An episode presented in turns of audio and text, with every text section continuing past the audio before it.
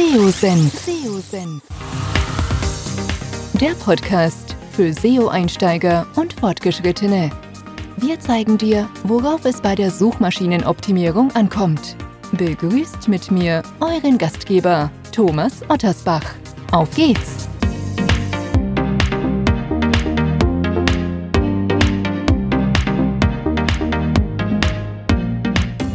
Ja, schön, dass ihr wieder dabei seid. Heute geht es um ein ganz ja, wichtiges Thema, beziehungsweise ein Thema, was wir gar nicht so häufig ähm, hier thematisieren, was ich glaube, was extrem wichtig ist, weil es natürlich auch nicht nur kleine und mittelgroße Seiten gibt, sondern es gibt auch große Webseiten. Und ähm, wir wollen heute darüber sprechen, welche Unterschiede es gibt, was so strategische, aber auch taktische Dinge angeht, äh, wenn ich mit größeren Websites operiere. Und wenn ich wir meine, dann freue ich mich, dass ich den Kevin Indig zu Gast habe.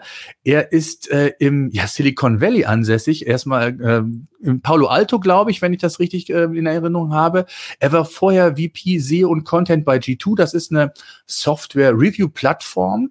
Ähm, ich sag mal, das Pendant zu UMR Reviews, was, was der Philipp Westermeier hier in Deutschland versucht aufzubauen und ist seit wenigen Wochen, seit Dezember bei Shopify, Head of SEO. Und also genau der perfekte Experte für das Thema. Und Kevin, schön, dass du Zeit gefunden hast. Und ähm, ja, stell dich doch vielleicht kurz selber nochmal vor. Bevor es mit dem Podcast weitergeht, möchte ich euch die Content Suite von PageRangers vorstellen. Mit der Content Suite kannst du datengestützt die perfekten Texte für deine Zielgruppe und insbesondere für Google produzieren. In einem mehrstufigen Setup-Prozess werden verschiedene Recherche- und Benchmark-Analysen umgesetzt, die dir später im Briefing für die eigentliche Textproduktion dann zur Verfügung stehen und mit dem eigens entwickelten Content Editor bekommst du in Echtzeit Hilfestellung, damit auch dein Text mehr Sichtbarkeit bei Google aufbauen kann. Wenn auch du die richtigen Textinhalte produzieren oder bestehende Inhalte optimieren möchtest, schau dir einfach die Content Suite näher an und lasse dir den Workflow für mehr Sichtbarkeit bei Google kostenlos und unverbindlich zeigen. Bei Interesse einfach seosenf.de slash content im Browser eingeben, das Formular ausfüllen und schon erhältst du in Kürze Einblick in die Content Suite. Viel Spaß! Ja, vielen Dank. Äh, schön hier zu sein.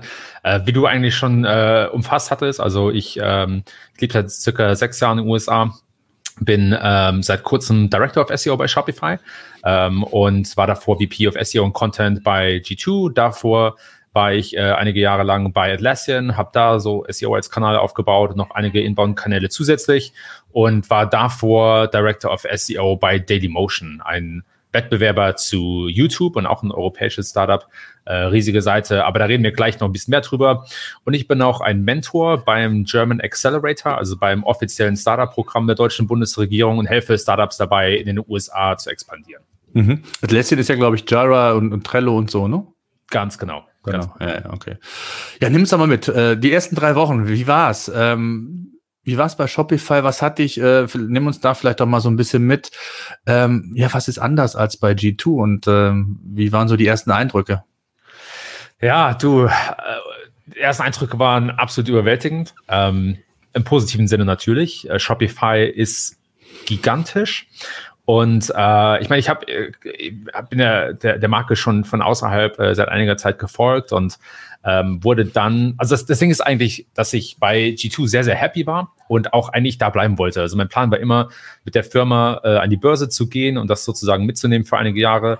Ähm, und dann wurde ich aber durch einen ehemaligen Mentor, auch aus Deutschland, äh, den auch sicherlich viele Leute kennen, aber dessen Namen ich äh, nicht preisgeben werde, weil ich ihn nicht gefragt habe. Ne? Aber äh, von einem Mentor mit dem äh, VP of Growth bei Shopify äh, Connected, äh, Luc Levesque, der auch davor äh, Growth bei Facebook und Google und dann ursprünglich bei TripAdvisor gemacht hat. Also der hat sozusagen TripAdvisor äh, äh, SEO-Sachen aufgebaut. Ne? Das mhm. ist sozusagen mein, mein äh, Chef und der hat mich dann relativ schnell überzeugen können, dass Shopify, äh, Shopify doch vielleicht die bessere äh, Wahl ist, nach einfach eine gigantische Chance ist. Ne? Also wenn du das mal vergleichst mit G2, G2 ist ein, ein, ein 100 Millionen Dollar Unternehmen, Shopify ist ein 100 Milliarden Dollar Unternehmen oder vielleicht sogar mehr. Und da ist die, die Herausforderung einfach eine, eine ganz andere. Und nicht zu sagen, dass G2 einfach war. Also ich habe da auch unheimlich viel ähm, Schweiß, Blut und Tränen reingesteckt, aber Shopify ist halt so eine, so eine Once-in-a-Lifetime-Chance für mich. In den ersten drei Wochen waren unfassbar. Also es gibt sehr, sehr viel zu lernen. Es gibt auch äh, sehr viel äh, Dokumente, äh, Dokument, also Dokumentation bei Shopify, was sehr, sehr cool ist. Der, der Gründer hat zum Beispiel einen Podcast mit dem Präsidenten und die haben schon über 70 Folgen. Ne? Also jede Woche bringen die einen Podcast raus, nur intern. Äh, und da lernst du halt viel zu, aber die haben auch die letzten fünf Jahre kommt so ziemlich alles dokumentiert. Ne? Also der, der Beginn war sehr, sehr äh, lernlastig. Ähm, und äh, gleichzeitig habe ich natürlich auch schon so die ersten Eindrücke gesammelt, wo die Chancen liegen, wo die Herausforderungen liegen und wo das so hingeht. Ähm, und äh, ja, zum Ende des Jahres macht Shopify den Laden komplett dicht, um allen sozusagen eine Pause zu gönnen. Und deshalb äh, sammle ich derzeit ähm, sozusagen äh, äh, die Eindrücke und äh, denke halt sehr, sehr stark über nächstes Jahr nach. Wie ist es bei euch? Ähm, macht ihr Homeoffice auch komplett? Also wie ist es bei euch mit, mit dem Thema Corona? Ähm, wie, wie seid ihr da aufgestellt? Ja, ist eine, ist eine sehr gute Frage, denn Shopify hat relativ schnell nach dem Ausbruch der, äh, äh des Coronavirus sich dazu entschieden, 100% remote zu gehen. Also okay. alle Shopify-Mitarbeiter arbeiten komplett von zu Hause, inklusive, inklusive mir. Mhm. Ähm, was sind denn so, du hast jetzt gesagt, du hast so die ersten Eindrücke mal gewonnen, aber was sind so jetzt vom, vom ersten Eindruck her, was sind so die größten Herausforderungen, die du jetzt hast? Und anders als bei G2, da gibt's ja, ich sag mal, andere Ziele vielleicht auch. Was würdest du sagen, sind so für dich so die größten Herausforderungen jetzt, wenn du das mal so die, die, die letzten Wochen mal reflektierst? Ja, gerade was das natürlich angeht. Klar, also auch eine sehr, sehr gute Frage. Ähm, Shopify eine der ersten Eindrücke, die, die, der relativ schnell klar wurde, ist, dass Shopify gigantisch ist. Wir haben weitaus mehr Seiten als nur die Shopify.com und die ganzen Subdomains, äh, die auch äh, einige äh, interessante Seiten beherbergen. Aber äh, da geht weitaus mehr und das war mir noch äh, überhaupt nicht bewusst, dass wir überhaupt so viele Seiten haben. Ähm, okay. Und das ist natürlich sehr interessant. Aber ich denke für mich, also ich habe über 20 SEOs. Ich glaube, das ist eines der größten SEO-Teams der Welt und äh, wir, wir bauen es auch noch weiter aus. Also wir sind noch lange nicht fertig. Und ähm, ich denke, für mich die größten, die größten Erfolge und Herausforderungen liegen eigentlich mehr in der, in der Strukturierung dieses Teams und wie dieses Team vorgeht, als jetzt reinzukommen, zu sagen, oh ja, äh, hier fehlt ein internes Link-Modul oder da ist der Content nicht so ganz optimiert. So, das ist eine ganz andere ähm, Skala, auf der wir operieren. Und wie gesagt, für mich ist echt die, die Herausforderung, weißt du, so bestimmte Werte ins Team reinzubringen, ähm, SEO-Testing und äh, wie wir das Ganze halt ähm, operational skalieren können. Mhm. Jetzt hatten wir ja gesagt, wir wollten gerade mal über die, und da hast du ja sehr viel Erfahrung mit, ähm, über das Thema SEO sprechen, ähm, dass, ich sag mal, so von, von, der strategischen Seite, da wollen wir auch gleich mit anfangen, es zum Teil ja komplett anders ähm, sich darstellt, für große Seiten da entsprechend im, im SEO aktiv zu sein oder für etwas kleinere Seiten. Ähm, was würdest du sagen, wenn wir mal in das Thema einsteigen von der strategischen Seite? Was sind die größten Unterschiede und vielleicht auch äh, Hebel, die man da berücksichtigen sollte? Ja, das ist eine sehr gute Frage. Ich hatte das Glück, schon sehr früh in meiner Karriere an sehr, sehr großen Seiten zu arbeiten. Ähm, damals bei einer, bei einer deutschen Agentur angefangen, äh, die, die wahrscheinlich noch einige kennen, äh, die damals äh, The Reach Group hieß. Und ich glaube, der, der Name gehört mittlerweile zu einer anderen Firma. Mhm. Wir hatten damals schon riesige Enterprise-Kunden und äh, das war natürlich, äh, äh wie gesagt, ein, ein, ein ein großes Glück für mich, dass ich da die Erfahrung gewinnen konnte. Und das hat sich auch so ein bisschen durch meine Karriere durchgezogen. Ja. Also Search Metrics war, war sozusagen der letzte äh, Agenturjob, also ich war da im Professional Services Team. Ne? Search Metrics ist ja eigentlich eine, eine, äh, eine, eine SaaS-Firma, äh, aber ich habe da sozusagen Inhouse Consulting betrieben, auch für große äh, Brands wie eBay oder, oder Pinterest und ähm, bin dann zu Dailymotion gegangen. Dailymotion ist eine Seite mit über 100 Millionen Unterseiten im Google-Index. Ja, das heißt, da kam ich dann auch, äh, das, das, war dann so eine Situation, du kannst deine Seite nicht crawlen, du kannst, äh, äh, du kannst Keywords kannst du nur sporadisch äh, tracken. Ne? Also es ist eine ganz andere Seite äh, an Herausforderungen. Und dann geht es, wie gesagt, weiter zu Atlassian, die ja auch viele sehr, sehr große Seiten haben und dann G2 und jetzt Shopify. Und wir, das gleiche Problem zeigt sich halt immer und immer wieder. Und zwar, dass du so Riesenseiten ganz anders angehen musst als, als normale oder kleinere Seiten. Ja, und äh, einige der, der größten Herausforderungen sind, wie gesagt, sowas wie ähm, die, wie du Keywords überhaupt betrachtest. Ne? Das, das fängt bei der Keyword-Recherche an und hört beim Keyword-Tracking auf, ähm, wie du die Seite optimierst. Das sind ja auch dann selten, also gehst dann nicht irgendwie hin und, und, und schraubst dann einem, einem Meta-Titel, ja, also oder vielleicht in ein Prozent der Fälle, ne? sondern du, du denkst wirklich viel mehr in Mustern. Ähm, und äh, dann geht es aber auch darum, wie du den Erfolg der Seite misst. Und es eröffnen sich aber auch neue Chancen, wie zum Beispiel SEO-Testing. Ne? Also wenn, mit einem Blog ist es sehr, sehr schwer, ähm, richtige SEO A-B-Tests zu machen. Äh, du kannst natürlich immer so Pseudotests machen, so bevor und nachher Test, klar. Ähm, aber wenn du so, sag ich mal, ein paar Millionen Unterseiten mit einem ähnlichen äh, Template hast, dann hast du natürlich auch ganz andere Möglichkeiten, ähm, AB-Testing zu fahren. Also es, sind, es, ist, es ist wirklich so eine, meiner Meinung nach, eine, eine, eine einzigartige Disziplin und ich habe dem Ganzen auch einen Namen gegeben. Ich nenne das Organic Growth. Das ist sozusagen eine Mischung aus Growth Marketing äh, und, und SEO. Aber ich es, man kann es sicherlich auch äh, skaliertes SEO nennen oder einfach SEO für große Seiten. Also ich will jetzt nicht das Rad neu erfinden, aber meiner Meinung nach brauchst du halt ein, ein, ein, ein Skillset, was sich äh, unterscheidet von, von Fällen, wo du mit kleineren Seiten arbeitest. Mhm. Absolut. Jetzt, äh, ich, ich glaube, du hast eben ein, ein Stichwort genannt. Du sagst, ihr habt damit mit 20 SEOs eines der größten. Ich weiß nicht gar nicht, wie viele Seiten habt ihr jetzt insgesamt bei Google? Weißt du das überhaupt? Hast du einen Überblick, wie viel Shopify jetzt mit allen Satellitenseiten? Äh, ist auch 100 Millionen, keine Ahnung, wie viele. Ähm, ist auch letztendlich egal. Aber ich glaube, worauf es ankommt, worauf ich hinaus will, ist ja, es fängt ja eigentlich, und das ist einmal der größere Unterschied, ist ja, sage ich jetzt mal, auch die Organisation. Ne? Du hast eben gesagt, es geht darum, deinem Team Mindset zu geben, zu, für eine, eine bestimmte Denke.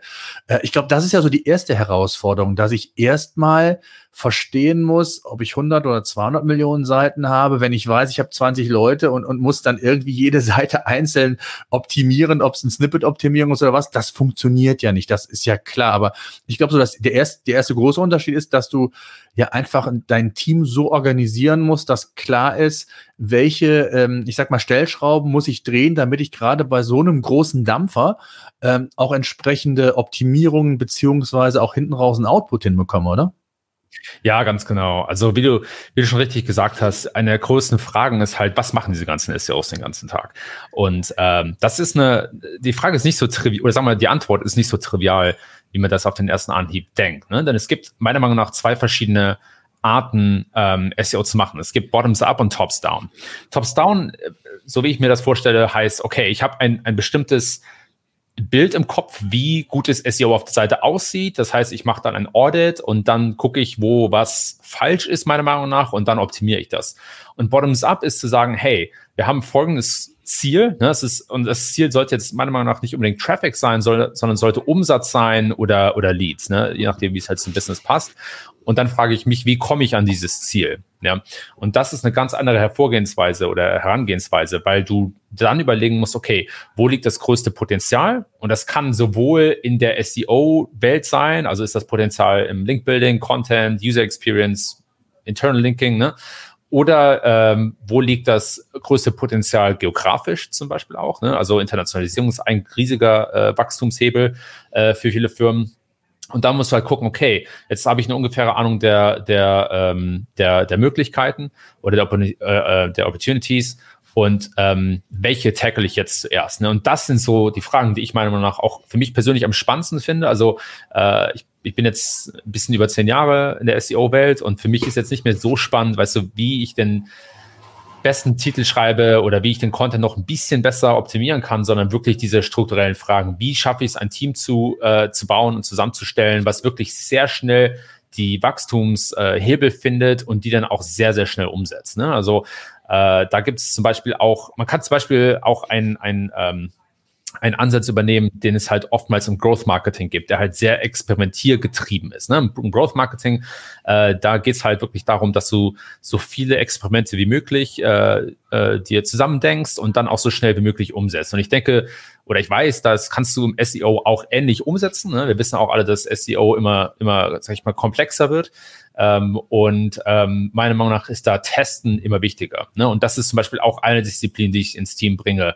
Kleine, also Dinge auf äh, in einer kleinen, in einem kleinen Umfang zu testen, zu gucken, okay, bringt das wirklich was oder ist das, äh, sieht das nur schön aus?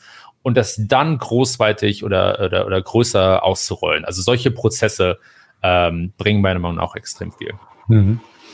Was sind denn weitere, ich sag mal, Unterschiede jetzt auch zu kleinen Seiten? Du hast gerade mal gesagt, also als Beispiel, du hast gesagt, die Prozesse gilt es erstmal schon, es gilt, ich sag mal, verschiedene KPIs natürlich äh, zu äh, entwickeln, um zu sehen, ähm, wo habe ich die Hebel? Das meintest du eben mit AB-Testing. Ähm, wie wichtig ist aus deiner Sicht hier das Thema? Also gerade, das wird ja oft immer diskutiert, SEO und UX, SEO und Conversion getrieben. Wie eng ist das mittlerweile, mittlerweile aus deiner Sicht verzahnt und, und wie wichtig vor allen Dingen auch? Genau, also um noch kurz einige Prozesse zu nennen, also wie ja. gesagt, so das SEO-B-Testing super wichtig. Dann, was du mit dynamischen Elementen in Metatiteln machen kannst, auch extrem wichtig. Da kannst du auch sehr, sehr viel machen. Ähm, und dann ähm, kannst du halt, also um nochmal so ein bisschen auf die User Experience einzugehen, ähm, das ist, äh, ich glaube ich, unabstreitbar, dass es immer wichtiger wird. Ne? Wenn ab nächstem Jahr äh, misst Google die Core Web Vitals, das ist nur ein Aspekt, aber wir haben auch in den letzten Jahren gesehen, dass ähm, Seiten mit guter User Experience ähm, besser rank, äh, ranken als, als Seiten mit einer schlechten User Experience. Und was User Experience eigentlich heißt, ist, glaube ich, auch eine Frage, die noch besser definiert werden muss. Es kann auf der einen Seite natürlich das, das Design der Seite selbst sein, ne? also wie, wie, wie gut sieht sie aus, ja, aber das, das viel konkreter kann es auch damit zusammenhängen, wie leicht sind die, die Kerninformationen zu finden und äh, wie schnell finde ich überhaupt eine gute Antwort auf meine Frage. Ist nicht immer so, äh, so glasklar, was das im einzelnen Fall heißt, aber da geht sicherlich die Reise hin. Und wenn du eine Seite hast, die viele Millionen Unterseiten indexiert hat ähm, und im besten Fall auch noch mit, dem, mit demselben Template. Also ein Beispiel bei G2 hatten wir auf dem Marktplatz, der auf www.g2 oder g2.com lebt, da haben wir im Prinzip sechs verschiedene Seitentypen. Ja? Und das multiplizierst du mit äh, 100.000 oder Millionen und dann ähm, kannst du, wenn du auf all diesen Seitentypen misst, womit die Leute am meisten interagieren oder welche Elemente sich die Leute am meisten anschauen, dann kannst du Thesen aufstellen, was der eigentliche Sinn und der Wert dieses Seitentyps für die Leute eigentlich ist. Und das kannst du auch zum Teil ähm, äh, optimieren. Ne? Also wenn du zum Beispiel dir überlegst, wie die User Journey aussieht, wenn die Leute Software kaufen, dann hast du halt verschiedene ähm, Schritte. Ja, das können manchmal drei Schritte sein, das können manchmal auch 30 Schritte sein. Ja, und wenn du verstehst, wie die Leute mit deiner Seite interagieren und was für Informationen für sie wichtig sind in den verschiedenen Schritten der User Journey, dann kannst du daran arbeiten, ähm, den, den nächsten Schritt schon zu, ähm, zu anzuzeigen, bevor sie überhaupt daran denken oder ähm, Kerninformationen schon viel früher in der User Journey anzubieten. Ne? Das klingt natürlich alles sehr, sehr abstrakt, aber was du im Prinzip machst, ist diese, diese ähm, Seitentypen oder diese Page-Templates zu optimieren, zu gucken, dass die Leute die Kerninformationen so schnell wie möglich finden und dass alle anderen ähm, Ablenkungen so, so weit wie möglich reduziert werden. Das können Pop-ups sein, das können Ads sein, wenn du Publisher bist ähm, oder auch äh, Informationen, die eher zweitrangig sind. Also so, so kann man sich grob diese Verbindung äh, vorstellen. Ne? Und dann kommen aber noch so Sachen hinzu wie die reine technische Optimierung der Seiten. Ne? Und das ist natürlich sowas wie Log-Files oder Server-Log-Files extrem wichtig. Und das würde ich mir einfach bei einem kleinen Blog, der 500 oder 1000 Unterseiten hat, ja. da spielt das alles keine Rolle. Ne? Ja. Aber wenn du dir das anschaust bei einer großen Seite, dann findest du schon bessere Hebel oder wenn du interne ähm, Link-Module änderst äh, auf so einer großen Seite, dann ist das noch eine ganz andere Sache. Ne? Und, mal ein konkretes Beispiel daran zu nennen. YouTube hat ja vor nicht allzu langer Zeit auch Hashtags eingeführt, äh, die ja auch verlinkt sind und auf Tag-Seiten verweisen. Und äh, wenn man sich mal die, die Sichtbarkeit von YouTube über die letzten zwölf Monate anschaut, dann sieht man, dass das auch ganz gut gefruchtet hat.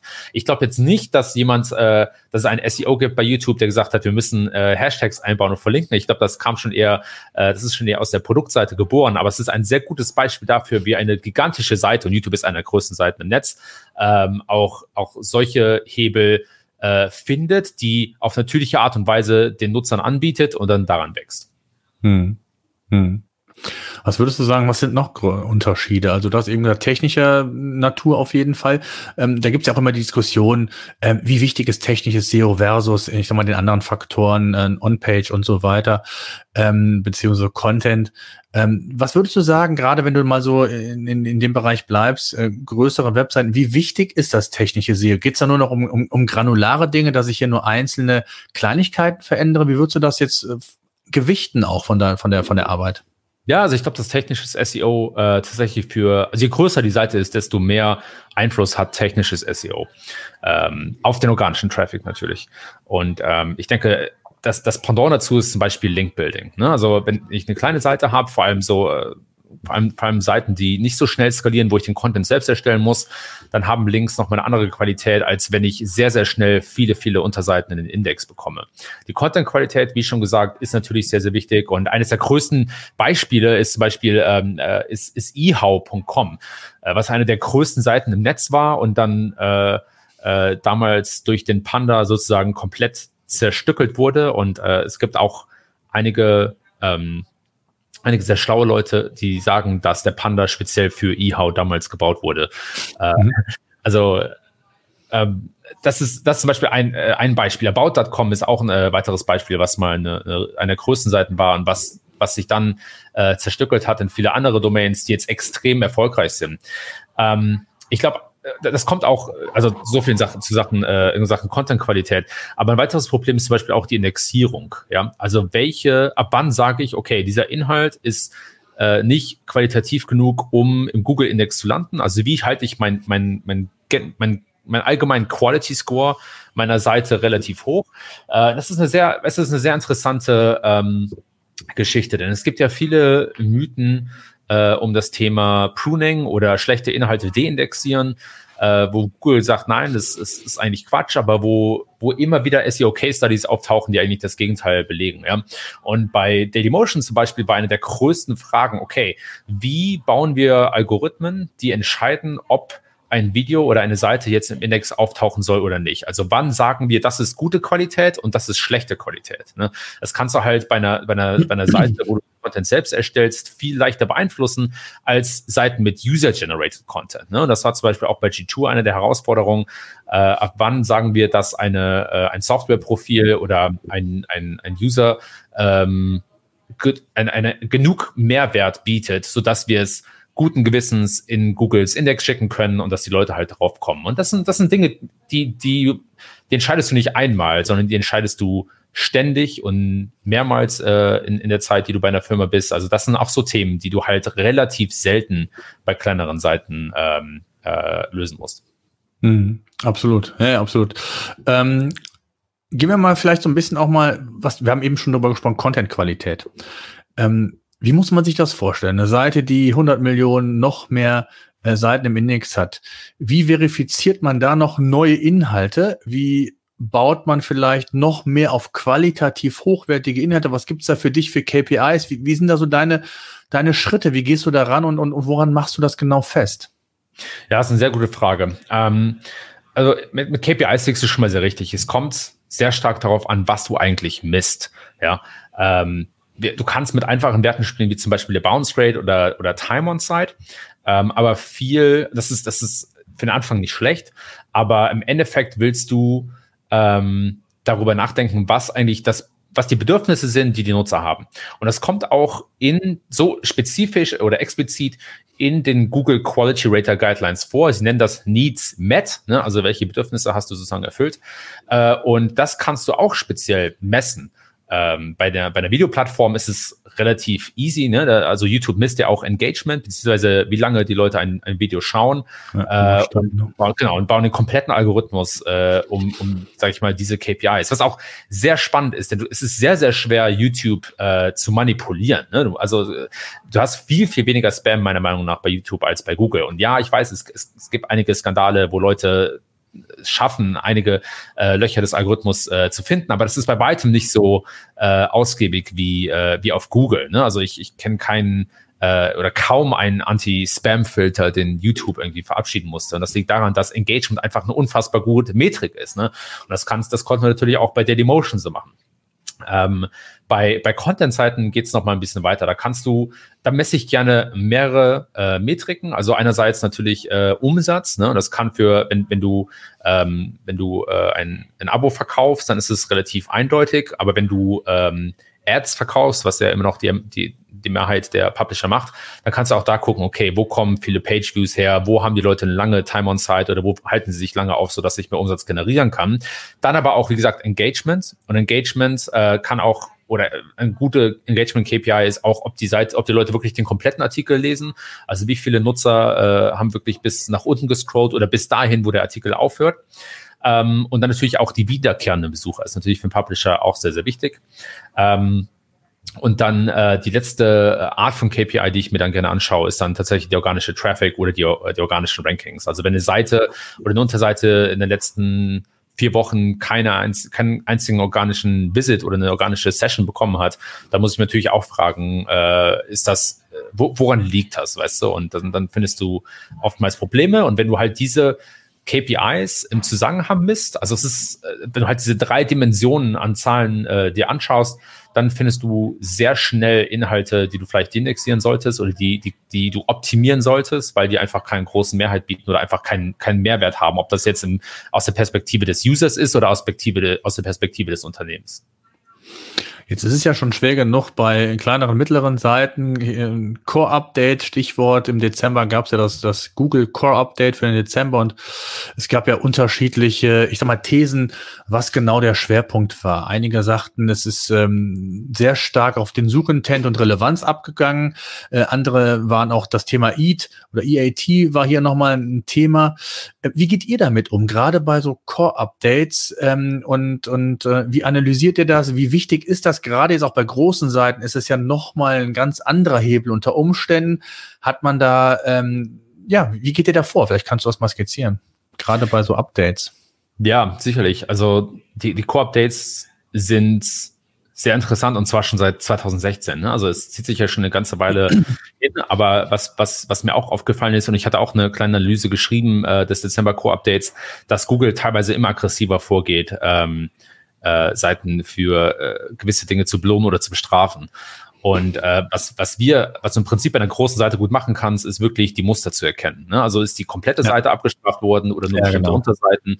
Und wenn es Unterseiten sind, was haben die gemeinsam? Ja? Wenn es, wenn die komplette Seite abgestraft worden ist, dann ist es um einiges schwieriger, äh, schwieriger herauszufinden, was jetzt wirklich der Treiber war. Du kannst dann aber auch sehr gut gegen die Konkurrenz vergleichen. Also was ich gerne mache, ist, dass ich mir schaue, okay, die Seite wurde abgestraft für folgende Keywords oder hat, hat Traffic oder Position verloren für folgende Keywords. Wer hat im Gegenzug gewonnen? Ne? Also wer ist im Gegenzug aufgestiegen? Und was du halt sehr schnell rausfindest, ist, dass äh, User Intent sicherlich eine Rolle spielt. Und der, das Interessante an den Core-Updates ist, dass Google einfach besser wird, darin zu verstehen, wann der User Intent erfüllt wird und wann nicht. Ähm, das ein, ein Beispiel aus meinem Blogartikel, das äh, glaube ich relativ eindeutig war, ist, ähm, dass hier in den USA eine, eine äh, Wörterbuchseite verloren hat und eine gewonnen hat. Also verloren hatte, glaube ich, Wiktionary und mhm. gewonnen hatte Merriam-Webster.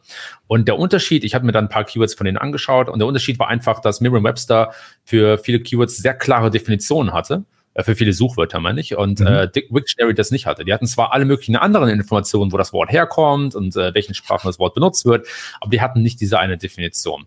Und äh, ich glaube, du musst wirklich mittlerweile auf diese granulare Ebene runtergehen äh, und gucken, was mache ich hier wirklich anders, wo liegen die Unterschiede. Wie gesagt, User Experience kommt auch oft hinzu. Also ich habe auch viele Seiten gesehen, die abgestraft wurden dafür, dass sie halt einfach sehr, sehr viele Ads anzeigen oder Pop-ups, vor allem in der mobilen Experience. Also das äh, so als, als kleiner Tipp am Rande würde ich auch vielen äh, Leuten raten. Ähm, die Ads und Pop-ups werden ähm, in der mobilen Experience viel schwerer gewichtet als auf der Desktop-Experience. Ähm, das, das war so ein, ein, ein, ein, großes Learning für mich selbst. Also so gehen wir da grob vor. Ne? Also wir gucken halt, mhm. wer hat verloren, wer hat gewonnen, was ist der Unterschied im Prinzip.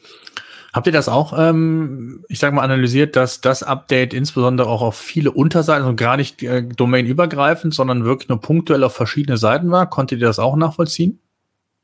Ähm, ja, und das Interessante, was, was wirklich einzigartig bei diesem Update war, ist der Einfluss auf Subdomains. Also mhm. wir haben wirklich viele Subdomains gesehen, die gewonnen haben. Es gab auch einen komischen Bug mit mobilen Subdomains, die plötzlich in der Desktop-Suche gerankt haben. Also siehst du auch bei Facebook äh, der mobilen Subdomain, bei äh, Wikipedia, IMDb, Yelp und vielen anderen großen Marken. Also da scheint Google auch wirklich noch ein bisschen dran geschraubt zu haben, wie sie auf Subdomains speziell eingehen, was ich sehr interessant fand. Hm.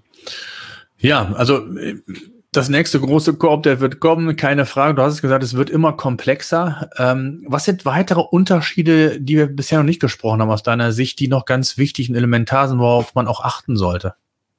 Ja, ähm, also äh, wir, hatten, wir hatten das Thema Testing gesprochen, Indexierung, Logfiles äh, und dann halt auch einfach die, die User, die Optimierung der User Experience. Ja. Und ich denke, mhm. da ist es halt extrem schwer bei großen Seiten, wenn SEO und ähm, das Produktteam extrem weit voneinander entfernt sind. Ne? Also ich, ja. ich sehe auch, dass bei extrem großen Seiten die Mauer zwischen Produkt und Marketing äh, im Bestfall gar nicht existiert oder sehr, sehr klein sein sollte. Ne? Weil du ja dadurch, weil große Seiten es so an sich haben, ähm, dass ähm, Marketing einen extremen Einfluss auch auf das Produkt hat, beziehungsweise umgekehrt. Ne? Und das ist eigentlich auch so ein bisschen der, der, der Kernpunkt, wo dieses Thema Growth eigentlich herkommt. Ne? Oder Growth Marketing. Das ist ja auch teilweise etwas verschrien, vor allem wenn es Growth Hacking genannt wird. Das darf man heutzutage gar nicht mehr in den Mund nehmen. Äh, aber an, an der Idee ist trotzdem noch was dran geblieben. Ne? Also äh, eine, eine weitere Frage, die ich mir halt auch äh, stellen muss, ist, ist, die ist, wie ich intern diese vielen Seitentypen verlinke. Ja, ähm, ein Beispiel zum Beispiel ist Eventbrite, mit dem ich auch ein bisschen gearbeitet habe. Das ist ja ein, ein ähm, wie gesagt, so eine, so eine Event-Plattform, wo jeder sein mhm. Event erstellen kann und Leute einladen. Ja. Und wenn du viele Millionen Events hast, dann musst du dich natürlich auch fragen, okay, wie schaffe ich es jetzt, dass die Suchmaschine wirklich alle Events indexiert ähm, und auch findet und auch die User. Ja, und da kommen natürlich ähm, also äh, ganz andere Welten auf, weil du so ein internes Link-Modul ähm, für so eine große Seite auf äh, vielen verschiedenen Faktoren aufbauen musst. Und was es konkret meint, ist, dass diese, diese Recommendation-Algorithmen, also ähm, diese, äh, äh, wie sagt man auf Deutsch, äh, Suggestions und, ähm, na, ich hänge gerade. Die eigentlichen Suchbegriffe, genau. Genau, genau, die eigentlichen Suchbegriffe. Also wie du wie du, sag ich mal, ähm, interne Linkmodule aufbaust, das ist viel komplexer bei einer sehr großen Seite als bei einer kleinen Seite. Ne? Und da mhm. kannst du halt auch extrem darauf achten, was die Leute im Endeffekt eigentlich klicken. Also auch hier ist Engagement wieder viel, viel wichtiger, äh, weil die, die reine Relevanz zwischen Content-Themen nicht ausschlaggebend genug ist, sondern du willst wirklich gucken, wonach suchen die Leute intern, wo bleiben sie hängen, wo springen sie ab und wie kannst du das intern verbessern und dann aber auch, äh, wie gesagt, äh, zu schauen, wie die Suchmaschine sich durch die Seite gräbt und äh, da ist auch wieder der Zusammenhang zu den Logfiles, weil du da relativ gut sehen kannst, okay, hier springt die Suchmaschine ständig ab, äh, hier ist die Seite zu weit entfernt von der Homepage und dann stellst du dir natürlich die Frage, okay, wie kann ich das äh, optimieren, so dass es, dass es äh, mehr Sinn ergibt. Das ist eine, ist eine sehr komplexe, sehr, sehr spannende Frage. Mhm. Was mich ja interessieren würde, ähm, Jetzt haben wir ja eben, oder hast du ja eben auch gesagt, man denkt eher in Mustern, KPIs sind extrem wichtig. Es geht darum, ähm, ich sag mal, die großen Stellschrauben zu finden, um die dann auch Einfluss auf die kleineren haben. Jetzt ist natürlich die Frage, was kann ich oder was könnte ich als kleinerer Seitenbetreiber, der vielleicht nur 100, 200.000 äh, Seiten im Index haben oder wie viel auch immer, was kann ich lernen von der Vorgehensweise, wie man es machen sollte, wenn ich eine große Seite habe? Also gibt es auch den umgekehrten Weg, dass ich sage, klar differenzieren die sich, aber gibt es aus deiner Sicht, ich sage jetzt mal Stellschrauben, die sehr häufig von Seitenbetreibern, die nicht so viele Seiten im Index haben, gar nicht gemacht werden und die du auf jeden Fall empfehlen würdest? Ja, sicherlich. Ähm, da hast du absolut recht. Du kannst trotzdem sehr viel von großen Seiten lernen. Äh, ich denke zum Beispiel, äh, wie Content von großen Seiten gehandhabt wird, ist, ist sehr übertragbar auf kleinere Seiten. Und zwar wie, dass, dass man sich fragt, wie messen wir die Qualität von Contents, ganz speziell und nicht nur subjektiv. Ähm, und wie behandeln wir das Thema Content Freshness? Das ist auch oftmals eine, eine, eine große Frage. Wenn du halt so ein Portal bist wie ähm, Dailymotion, dann ist es nicht so schwierig, weil du, du wirst ständig neue Videos haben für bestimmte Themen, ne? weil diese Themen einfach äh, relevant sind. Ähm, aber als kleine Seite musst du das halt händisch angehen, musst du selbst drüber nachdenken. Ne? Und dann musst du halt äh, gucken, okay, wie, wie messe ich ähm, den Bedarf an Freshness, also wann sollte ich Content äh, auffrischen, ähm, editieren und optimieren. Ähm, und dann Würdest auch, du rein nach Webanalyse gehen, also nach, nach, nach Zahlen, so nach dem Pareto-Prinzip zu sagen, nimm die, die am Traffic stärksten sind und fang damit an, oder hast du eine andere Vorgehensweise? Ja, also ja, ich, ähm, also das, das finde ich eine sehr interessante Frage. Dann äh, Spikes oder rapide Anstiege in Impressions. Äh, mhm. Dafür würde ich mir auch einen Alert setzen oder, oder gucken, dass ich das zumindest auf dem Schirm habe. Ähm, weil das oftmals äh, darauf hinweist, dass der, dass das Keyword, für das die Seite rankt, ähm, einen, einen hohen Bedarf an QDF, also Query Deserves Freshness hat. Das heißt, dass das Keyword plötzlich eine, eine, eine sehr hohe Nachfrage hat. Ein Beispiel zum Beispiel ist, ist Wuhan. Ja? Also Wuhan zu Anfang der, äh, bevor Covid kannte das äh, ein, ein Kleinteil der Welt und dann sehr, sehr plötzlich hat sich das sehr stark geändert. Und der, der, äh, das Verständnis von Google des Begriffs Wuhan war nicht mehr nur, oh, das ist eine Stadt in China oder eine Provinz in China, besser gesagt, äh, sondern äh, es geht hier ums, ums Wuhan-Virus oder Coronavirus und so weiter und so fort. Das ist ein Beispiel. Ähm, dann würde ich mir aber auch Alerts dafür setzen oder ein System bauen, das mir sagt, wenn die Performance meines Contents nach unten geht. Ja, also wenn wenn ich sozusagen weniger Traffic bekomme für ein Keyword, für das ich immer noch auf der gleichen Position ranke. Und das kann mit verschiedenen Dingen zusammenhängen. das kann äh, heißen, dass Google mehr SERP-Features zeigt oder dass Google äh, oder dass, dass, der, dass der Content einfach nicht mehr so relevant ist. Ne? Und ein, ein bekanntes, oder was heißt bekanntes, aber ein, ein übliches Beispiel ist, dass man sagt, okay, hier sind die zehn besten On-Page-Tipps, dann kommt jemand und schreibt die 15 besten und dann klicken die Leute alle auf die 15 besten und dann muss man nochmal zurückgehen. Ne? Also äh, ich glaube, das, das kann man eins zu eins übertragen von großen Seiten und äh, das kann man auch ähnlich angehen. Und äh, die Frage ist, wie baue ich mir Systeme, Dashboards oder Alerts, die mir solche, ähm, solche Chancen zeigen? Mhm. Ja, absolut. Ähm, was sind so deine Themen jetzt, äh, ich sag mal, deine Schwerpunkte für 2021, wenn wir da mal zum, zum, zum Ende hinkommen? Ähm, was glaubst du, ist jetzt wichtig, in den Fokus zu nehmen und, und, und wie baust du jetzt auch dein Team auf, um da Schwerpunkte zu setzen? Was glaubst du, wohin geht da so die Reise und wohin entwickelt sich das aus deiner Sicht? Ich glaube, eine große Veränderung, ähm, würde ich sagen, die jetzt also es, du siehst halt unheimlich viele Trends, die einfach weitergehen. Ne? Also mhm. Content-Qualität, UX, Links sind weiter wichtig und so weiter und so fort. Aber wenn ich jetzt daran denke, was sich, was sich vielleicht unterscheiden könnte, ist ähm, einerseits ähm, die Wichtigkeit von, Geschw äh, von Geschwindigkeit oder Speed. Ne? Also Corona hat natürlich auch perfekt gezeigt, wie wichtig es ist, dass man heutzutage sehr, sehr schnell agiert. Und ich denke, das ist, glaube ich, eine, eine große Frage, äh, die ich mir stelle und die ich auch ständig neu beantworten möchte, ist, wie stelle ich mein Team so auf, dass es so schnell wie möglich agieren kann, falls sich die Dinge ändern. Ja. Ähm, Nummer zwei ist, ich glaube, der, der Einfluss von oder die Wichtigkeit der Brand äh, ist weiterhin unfassbar wichtig und man muss sich natürlich fragen, wie baut man weiterhin eine starke Brand auf? Also Shopify ist ja in den USA unheimlich bekannt, aber in Deutschland zum Beispiel noch nicht so bekannt. Ähm, oder noch nicht so stark von der Markenpräsenz her. So, also da ist die Frage, okay, was kann ich tun, um da wirklich eine, eine Top-Marke aufzubauen? Äh, und das ist das Interessante ist, es unterscheidet sich auch von Land zu Land. Ne? Also in, der, in Deutschland sind zum Beispiel ist Compliance ein Riesenthema. Mhm. Ähm, und Datenschutz und so weiter, was vielleicht bei anderen äh, Ländern nicht so ist. Also es ist nicht, es ist nicht immer, man kann es nicht so über einen Kamm scheren.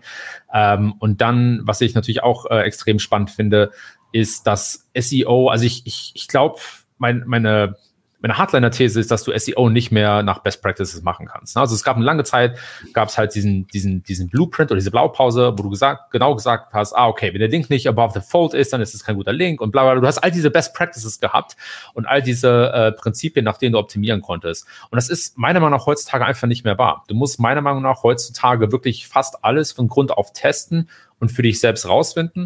Und was ich halt extrem gemerkt habe und was ich auch, was für mich halt so ein Thema für nächstes Jahr ist, ist, dass du, ähm, dass du nicht mal einfach im Vorhinein sagen kannst, das ist gut und das ist schlecht, sondern dass du wirklich immer testen musst und praktische Erfahrungen sammeln. Und dann, wenn du siehst, dass was wirklich gut funktioniert, dass du es dann halt sehr schnell ausrollst äh, und, und diese Taktik halt sehr, sehr schnell umsetzt. Und ein, ein konkretes Beispiel, was wir auch bei, bei G2 schon gesehen hatten, ist halt FAQ-Schema. Ne? Das war halt so eine Sache, wo wir sagten, hm, mhm. äh, intuitiv gesehen sollte es jetzt eigentlich keinen riesen Unterschied machen. Dann haben wir es getestet und gemerkt, es macht einen unfassbar großen Unterschied.